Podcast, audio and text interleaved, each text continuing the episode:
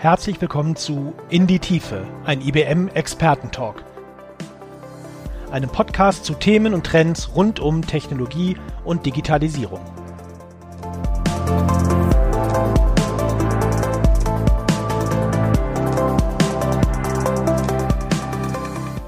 Datenlecks sind seit geraumer Zeit in der öffentlichen Diskussion und das Thema Cybersecurity geht eigentlich ständig durch die Gazetten.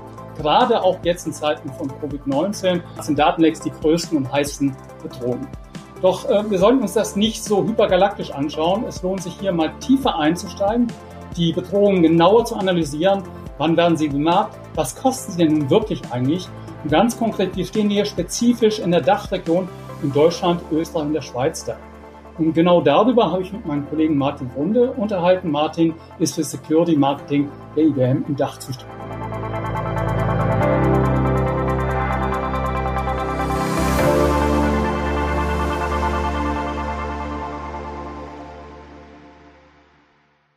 Martin, ihr habt zusammen mit dem Ponemon Institute die Cost of a Data Breach Studie für das Jahr 2020 veröffentlicht, die Kosten eines Datenlecks. Um was für eine Studie handelt es sich dabei und um welches Thema geht es ganz konkret? Wie der Name schon sagt, versucht die Studie die Folgen von Datenschutzverletzungen bewertbar zu machen, also zu quantifizieren und damit darzustellen, welche Kosten durch Datenschutzverletzungen bei Unternehmen unterschiedlicher Größenordnung und Industrien tatsächlich auftreten. Der Report wird mittlerweile seit 15 Jahren einmal jährlich veröffentlicht und ist damit im Markt anerkannt und etabliert und zeigt vor allem auch die historische Entwicklung der Kosten über die Jahre hinweg. Der Aufwand, der dabei getrieben wird, um belastbare Daten zu erzielen, ist schon enorm. Für den aktuellen Bericht hat das Ponemon-Institut mehr als 500 Organisationen befragt, bei denen innerhalb des vergangenen halben Jahres äh, Datenschutzverletzungen in, der, in den unterschiedlichsten Formen aufgetreten. Dabei handelt es sich um Unternehmen aus insgesamt 17 Ländern, den unterschiedlichsten Größenordnungen und natürlich verschiedenen Branchen und Industrien. Um die Daten zu erheben, hat das Ponemon-Institut dabei mehr als 3000 involvierte Personen interviewt. Äh, und äh, wir haben es also hier in der Folge mit Daten zu tun, die über eine sehr hohe Aussagekraft verfügen und den Unternehmen dadurch einen wichtigen und guten Benchmark-Vergleich liefern. Datenschutzverletzungen hört sich so typisch deutsch, hört sich etwas stark an. Gemeint sind doch eigentlich Cyberangriffe, oder? Ja, äh, aber nicht nur. Datenschutzverletzungen entstehen auch durch andere Faktoren. Da wäre zum Beispiel menschliches Versagen oder das sind Systemfehler. Aber äh, natürlich, es ist richtig, in mehr als 50 Prozent aller Fälle äh, sind eben Cyberangriffe die Ursache von Datenschutzverletzungen.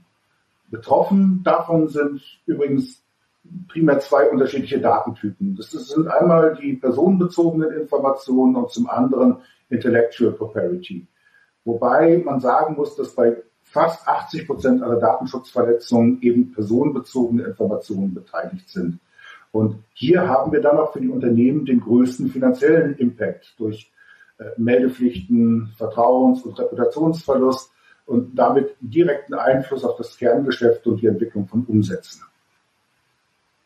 Also sage ich doch, hauptsächlich sind es dann doch Cyberangriffe, die bösen Buben, die aus finanziellem Interesse versuchen, sich in fremde Netzwerke zu hacken, dort Kohle zu machen.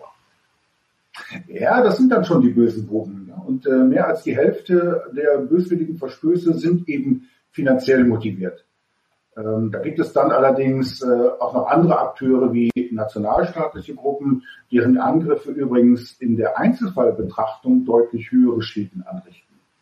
Eine andere relevante Gruppe von Angreifern, ähm, das sind die sogenannten Hektivisten, also eine Gruppe, die in den letzten Jahren auch zunehmend an Bedeutung gewonnen hat.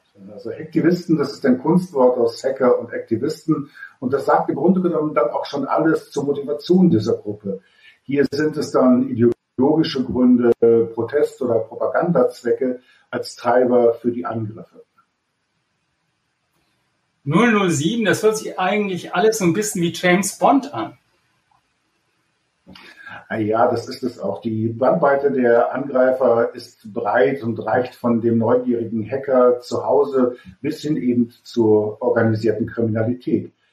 Cyberkriminalität ist heutzutage, und das sollte nun wirklich jedem klar und bewusst sein, ein professionell geführtes Multimilliarden-Dollar-Geschäft.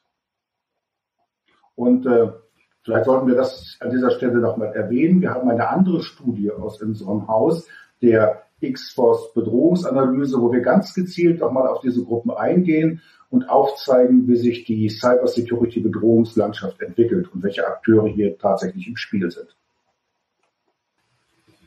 Jetzt mal Butter bei die Fische. Martin, äh, wir haben jetzt die ganze Zeit über die Studie gesprochen. Wir haben auch noch keine Fakten gehört. Was kosten denn Cyberangriffe konkret jetzt die Unternehmen? Die durchschnittlichen Kosten für eine Datenpanne liegen bei 3,86 Millionen US-Dollar. Also am teuersten ist es dabei mit mehr als 8 Millionen US-Dollar für US-amerikanische Unternehmen. Am preiswertesten wird es übrigens in Brasilien mit knapp über eine Million US-Dollar. Hier gibt es natürlich eine klare Korrelation zu der Wirtschaftsleistung des Landes, zu der Wirtschaftsleistung des, der jeweiligen Unternehmen äh, und äh, den Kosten, die bei einer Datenschutzverletzung entstehen. Erschreckend finde ich aber die durchschnittliche Lebensdauer oder besser gesagt den Lebenszyklus einer Datenschutzverletzung. Und dieser liegt im Schnitt bei 270 Tage äh, vom Auftreten bis zur Entdeckung und zur Beseitigung. 270 Tage klingt ja eigentlich unglaublich. Das ist ja eine unheimlich lange Zeit, bis man feststellt, dass man Opfer eines Cyberangriffs geworden ist. Das ist eine lange Zeit, bis dann tatsächlich die Angriffsfolgen beseitigt sind. Viel Zeit also für Angreifer, sich nun tatsächlich in Ruhe in einem Netzwerk einzunisten, Spuren zu verwischen, sich auszubreiten, Informationen zu sammeln und dann zielgerichtet Angriffe zu planen und dann zuzuschlagen. Zumindest genauso erschreckend erscheint mir natürlich auch die Zahl des durchschnittlichen Kosten, die ein Cyberangriff entsprechend verursacht. Du hast, glaube ich, von 3,86 Millionen Dollar im Durchschnitt gesprochen. Ja, im Durchschnitt stimmt das. Bei mittelständischen Unternehmen liegen wir ein bisschen darunter. Äh, ein guter Richtwert sind vielleicht die Kosten pro korrumpierten Datensatz. Die liegen bei ungefähr 150 Dollar für unbezogene Daten. Und die Kosten selber setzen sich aus unterschiedlichen Faktoren zusammen. In Summe ist das halt schon einiges, was auf die Unternehmen dann tatsächlich zukommt. Ich nenne mal so die wichtigsten Punkte und die wichtigsten Kostenfaktoren. Da haben wir erst einmal den, den gesamten Bereich der Aufdeckung und Eskalation, also alle Aktivitäten, bei denen es darum geht, den Verstoß zunächst einmal zu erkennen und in angemessener Weise auf diesen Verstoß zu reagieren. Das sind dann zum Beispiel forensische investigative, und investigative Kosten, das sind Audit-Dienstleistungen und alle Aufwendungen, die so mit der Krisenbewältigung zu tun haben. Dann folgt der Kostenblock, der damit in Verbindung steht, dass äh, Datenschutzbehörden informiert werden müssen, dass regulatorische Anforderungen umgesetzt werden müssen, Meldepflichten eingehalten werden müssen äh, und unter Umständen halt auch noch die Einbeziehung externer Experten. Dann kommt der Block, und das ist auch der, der größte und teuerste, der den direkten Einfluss auf das Kerngeschäft des Unternehmens hat. Also das sind dann alle Aktivitäten, die eben versuchen, Einnahmeverluste zu minimieren. Also dazu gehört dann zum Beispiel Reduzierung der Kosten durch Systemausfall und Betriebsunterbrechung.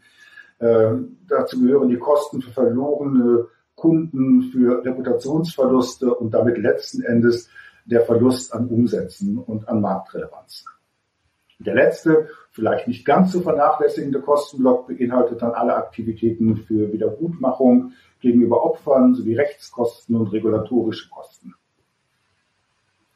Martin, herzlichen Dank, dass du das nochmal aufgedröselt hast. Ich glaube, so wird etwas deutlicher, warum solche doch recht hohen Summen entsprechend zustande kommen. Die Summen kommen aber nicht auf einen Schlag, die Summe, sondern das verteilt sich über mehrere Jahre, korrekt? Ja, exakt. Also gerade die Kosten, die mit dem Verlust von Vertrauen und Reputation zu tun haben, können Unternehmen über Jahre hinweg nachhaltig belasten. Entsprechend äh, ist der Verlust an Umsätzen und Geschäftsanteilen auch der größte der genannten Kostenblöcke. Du hast ja uns schon den Mund wässrig gemacht zu Beginn. Du hast gesagt, äh, die Studie betrachtet mehrere Länder und du ahnst die nächste Frage. Gibt es denn Zahlen für die spezifische Situation hier in Deutschland? Du unseren Zuschauerinnen und Zuschauern präsentieren kannst. Ja, es gibt eine Auswertung für den deutschen Markt, äh, an der übrigens äh, Daten von insgesamt 37 Unternehmen eingeflossen sind. Und äh, die durchschnittlichen Gesamtkosten der Datenschutzverletzungen liegen hierzulande bei gut, gut 4 Millionen US-Dollar. Und das ist allerdings erfreulich, fast 5 Prozent unter dem Wert des vergangenen Jahres. Auffällig ist, dass der Anteil der Datenschutzverletzungen durch böswillige Angriffe hierzulande mit 57 Prozent einer der höchsten weltweit ist und damit deutlich über dem Durchschnitt liegt. Wir sind also hier überdurchschnittlich oft äh, konfrontiert mit böshaften Angriffen von außen. Erfreulich ist, und äh, das ist äh, ebenfalls eine, eine gute Entwicklung, dass die äh, lokalen Zahlen hergeben, dass die durchschnittliche Zeit der Identifizierung und äh, Behebung einer Datenschutzverletzung von 131 auf mittlerweile 128 Tagen gesunken ist. Auf der einen Seite mehr böswillige Angriffe, auf der anderen Seite, ich habe da die Zahl 270 Tage im Gedächtnis, wo weltweit im Durchschnitt reagiert wird, eine bessere Zahl in der Reaktion. Ja, ja, da sind wir hier in Deutschland signifikant besser. Also äh, Security Automation ist wohl einer der großen Unterschiede. In Deutschland nutzen 75 Prozent der Unternehmen Security Automatisierung. Äh, davon haben gut 30 Prozent die Systeme für Sicherheitsautomatisierung bereits vollständig umgesetzt. Und das ist gemessen am globalen Durchschnitt von gut 20 Prozent äh, der höchste Wert weltweit. Und hier gibt es eine deutliche Korrelation zu den Kosten und der Dauer einer Datenschutzverletzung. Das sind ja viele spannende Daten, auch Daten konkret für Deutschland.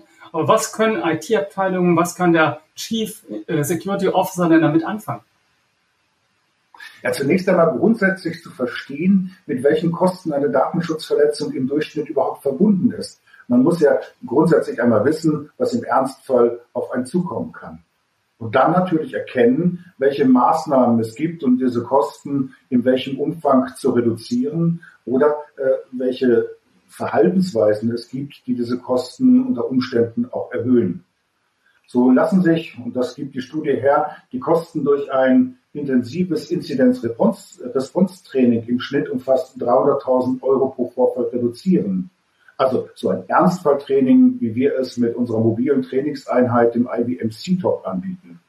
Aber auch andere Faktoren wie äh, Security Automation, das hatte ich ja bereits erwähnt, Business Continuity, AI-Plattformen, Threat Intelligence, alle diese ähm, Maßnahmen haben einen signifikanten Einfluss auf die Höhe der zu erwartenden Kosten. Auf der anderen Seite, und auch das ist interessant zu verstehen, äh, gibt es Faktoren, die, die die Höhe der zu erwartenden Kosten in die andere Richtung beeinflussen, also erhöhen. Und ganz oben auf der Liste steht dabei eine zu komplexe Security-Landschaft, eine komplexe, eine zu komplexe Security-Infrastruktur. Das mit eben Zahlen belegbare Wissen über diese Einflussfaktoren ermöglicht es den Unternehmen dann natürlich Investitionen in Sicherheit ganz gezielt anhand ihres tatsächlichen Impacts zu planen und umzusetzen. Und wie immer gilt, keine Investition, ohne dass man ein Business Case, eine wirtschaftliche Begründung machen kann. Das ist heute so. Ja, ganz genau. Das ist äh, auch einer der großen Nutzenfaktoren dieser Studie, einen klaren Business Case äh, erarbeiten zu können und Investitionen in Security dann auch wirtschaftlich begründen zu können. Das ist richtig.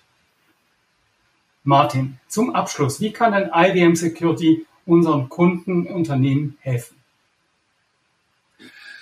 Das ganz kurz zu fassen ist nicht ganz einfach. Wir bieten grundsätzlich ein breites Portfolio an Lösungen und Services von Identity und Access Management über Security Management, Threat Intelligence bis hin äh, zu Managed Security Services. Also viele von den Dingen, die in der Studie auch explizit als kostendämpfende Faktoren genannt sind. Äh, ein Punkt möchte ich allerdings hervorheben. Äh, in der Studie, die Studie zeigt, dass gerade komplexe Security-Landschaften und Infrastrukturen eine der Hauptursachen dafür sind, dass Kosten für eine Datenschutzverletzung in die Höhe getrieben werden. Das heißt also, oftmals ist es nicht sinnvoll für Unternehmen, weitere hochspezialisierte Tools in eine Landschaft zu integrieren, da diese die Gesamtkomplexität unter Umständen einfach nur weiter erhöhen und damit auch darstellen. Helfen können hier Security-Plattformen, die Daten aus unterschiedlichen Tools und aus unterschiedlichen Systemen zusammenführen, diese Daten analysieren, bewerten und dann letzten Endes äh, Handlungsempfehlungen geben. mit IBM Cloud Pack for Security bieten wir eben eine solche auf offenen Standards basierende Lösung, mit der sich die Informationen aus unterschiedlichen Quellen nahtlos in einer gemeinsamen Plattform zusammenführen lassen, um dann halt äh, die Komplexität bestehender Security-Landschaften zu reduzieren und äh, aus allen Informationen dann äh, durch die Analyse aller Informationen auch entsprechende Handlungsempfehlungen zu geben. Martin, nur um es für unsere Zuschauerinnen und Zuschauer sicherzustellen, das IBM Cloud Pack für Security arbeitet nicht nur mit IBM-Produkten, sondern auch mit Produkten von Fremdherstellern zusammen. Ja, das ist vollkommen richtig. Es geht ja letzten Endes darum, die Qualität aus Security-Landschaften herauszunehmen.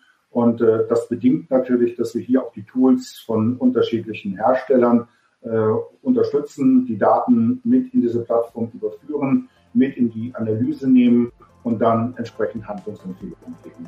Martin, ganz herzlichen Dank für das interessante Gespräch, für die interessanten Fakten und Daten der Studie. Ich habe das Gefühl, wir werden uns bald mal wiedersehen müssen, unter anderem zum IBM Cloud Pack for Security. Die Themen sind relevant, die Themen sind wichtig und ich freue mich, wenn du wieder hier im Studio sein wirst. Herzlichen Dank. Stefan, besten Dank für die Einladung und ich stehe euch natürlich gerne zur Verfügung. Bis dann.